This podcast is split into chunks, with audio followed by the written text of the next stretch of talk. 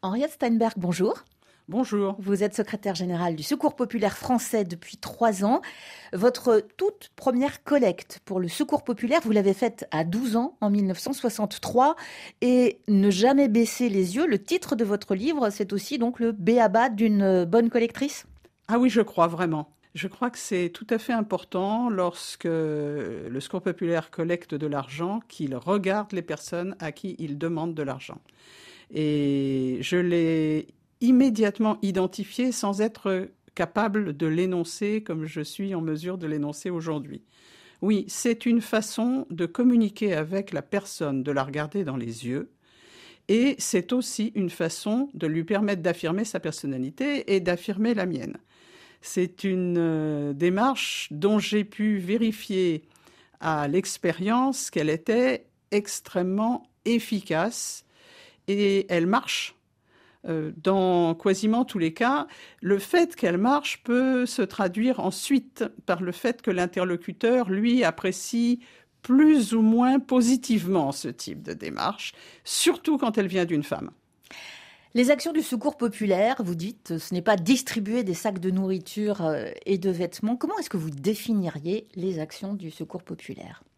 Je ne sais pas s'il y a vraiment une définition, mais il y a en tout cas une approche. Et cette approche, c'est de rencontrer les personnes, d'écouter leurs demandes, ce qui fait qu'elles prennent contact avec le secours populaire, ou ce qui fait que le secours populaire prend contact avec elles quand il y a des tragédies dont euh, certaines n'arrivent évidemment pas à se sortir seules. Et cette approche-là fait sens. Vous avez commencé très tôt au Secours populaire, on l'a dit, à 12 ans. Vous avez eu assez vite des responsabilités. Vous avez longtemps travaillé avec Julien Lauprêtre, qui fut secrétaire général euh, de 1955 à sa mort en 2019. À vous lire, c'était vraiment une entente exceptionnelle.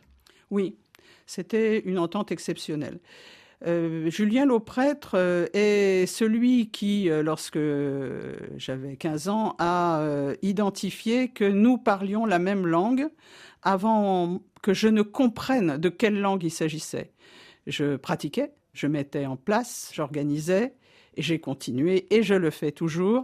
Il avait absolument raison. Et dans sa démarche à lui, il recherchait des personnes autour de lui, des jeunes, des jeunes gens, des jeunes filles, qui avaient envie d'agir et qui ne venaient pas avec un mode d'emploi a priori, parce qu'il fallait tout construire. Et nous avons pour partie construit ensemble, qu'il s'agisse de l'action, qu'il s'agisse de la réglementation, qu'il s'agisse des obligations, puisque en ce qui me concerne, j'ai toujours été bénévole au Secours populaire et je me suis très souvent occupé de gérer les questions techniques qui n'intéressaient absolument personne, mais qui étaient indispensables pour que les choses se passent. Mais pour moi, ça avait du sens seulement si de mon côté j'étais active et en relation avec les personnes. Et c'était exactement la démarche de Julien Lauprêtre. Vous dites également que l'action change le regard sur le monde. Ce que ça change, c'est qu'il est possible d'agir et qu'il est possible d'identifier les effets de l'action. C'est pas simplement dans les livres, même si les livres sont indispensables. Cela permet d'échanger avec des humains comme nous le sommes et de voir ensemble comment leur situation peut euh, s'améliorer, quel que soit le cas de figure. Ça peut être pour des emprisonnés, pour des raisons politiques, syndicales. Euh, ça a été le cas en France, c'est le cas encore aujourd'hui dans de nombreux pays dans le monde. C'est la possibilité concrètement d'apporter un soutien extérieur à des personnes qu'on ne connaît pas personnellement, mais dont on sait que les actions sont pour défendre les autres. Et de ce fait, il est possible de vérifier l'efficacité. Aujourd'hui, le secours populaire a plus de moyens et dans le monde, euh, et ce depuis des décennies, il a toujours financé la reconstruction d'écoles pour les garçons et pour les filles, où que ce soit sur la planète. Et c'est le résultat de collectes populaires. Donc oui, il est possible d'agir et de voir les effets de l'action. Et on le voit aussi quand, euh, pour ce qui me concerne, je connais aujourd'hui des dirigeants que j'ai connus il y a fort longtemps et que je vois qu'ils sont restés moralement irréprochables et efficaces au service de leur population, Ce n'est pas une question de nationalité, ce n'est pas une question de positionnement sur la planète, c'est une question humaine tout simplement. Et on la voit à l'action. Mais ce n'est pas simplement l'action qui peut tout résoudre. Nous n'avons pas cette prétention. Au Secours populaire, nous pesons sur les conséquences des drames et nous laissons chacun réfléchir sur les sources. Mais sur les conséquences, il n'est pas possible de rester indifférent. Et tous ceux qui ont la même démarche, hommes et femmes, enfants, plus âgés, c'est efficace, c'est pertinent, cela fait école. Et donc pour nous, c'est la preuve de l'efficacité, vraiment. Vous dites que la pauvreté est la même partout dans le monde. Il y a de la pauvreté partout dans le monde et les difficultés de, des populations sont euh, identifiables partout dans le monde. Bien sûr, dans notre pays et dans des pays où il n'y a strictement rien, la pauvreté est encore plus insondable. Mais la pauvreté, c'est-à-dire l'impossibilité de subvenir par son seul travail, par ses seuls moyens euh, à sa vie et à celle de sa famille, cela, on le trouve partout. Ce qui est désolant, c'est qu'on le trouve encore dans notre pays, alors qu'il n'y a aucune raison pour que les choses se passent comme ça. Dans des pays où il n'y a strictement rien, on peut comprendre que ce soit difficile de faire en sorte que la population dispose des moyens pour pouvoir se nourrir. Mais dans notre pays, là, c'est tout à fait, tout à fait inacceptable. On sent une colère de votre part face à la situation actuelle.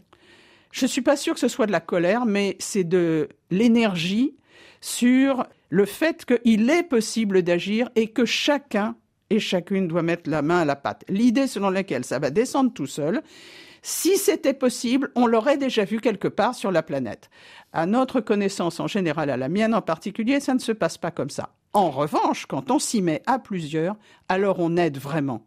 Vous racontez également que si une personne pousse la porte du secours populaire, vous partez du principe qu'elle a besoin de soutien, vous ne refusez euh, jamais votre aide? Exact.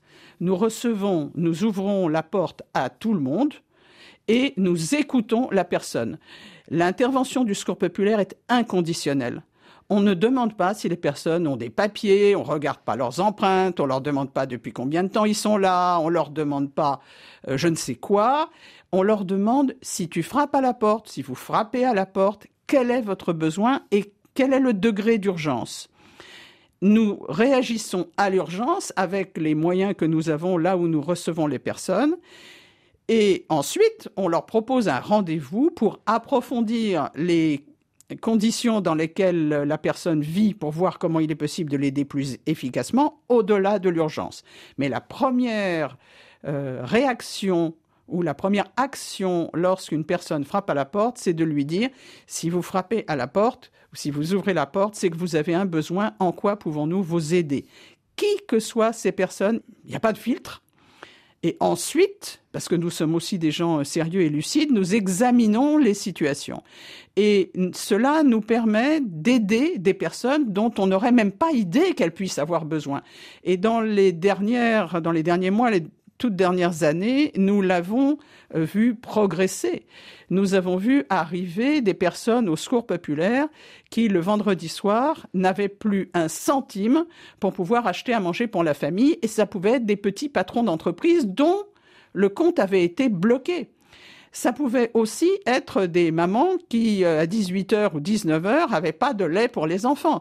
Donc, nous n'avons pas de tri a priori, nous écoutons les personnes et cela peut aussi concerner le fait qu'il y ait en bas euh, le camion qui vient embarquer les meubles.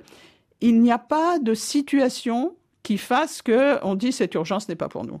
Vous vous appuyez sur un réseau de bénévoles euh, très important, 87 000. 87 000, oui. La source ne se tarit jamais? Elle n'a aucune raison de se tarir. Du fait de la Covid, nous sommes passés de 80 000 à 87 000.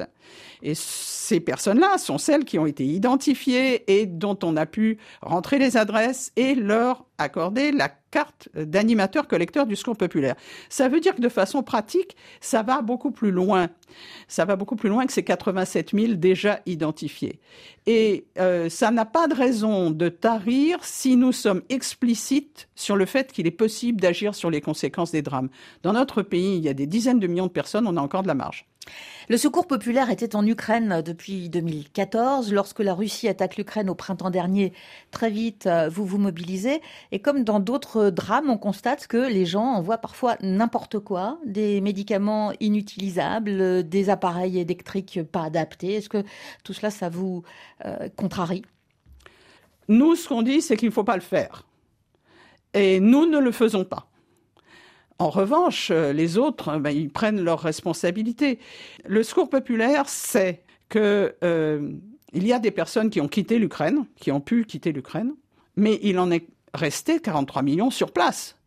Et donc, le Secours populaire s'est préoccupé tout de suite en lien avec euh, les associations partenaires que nous avions en Ukraine, de voir comment il était possible d'agir.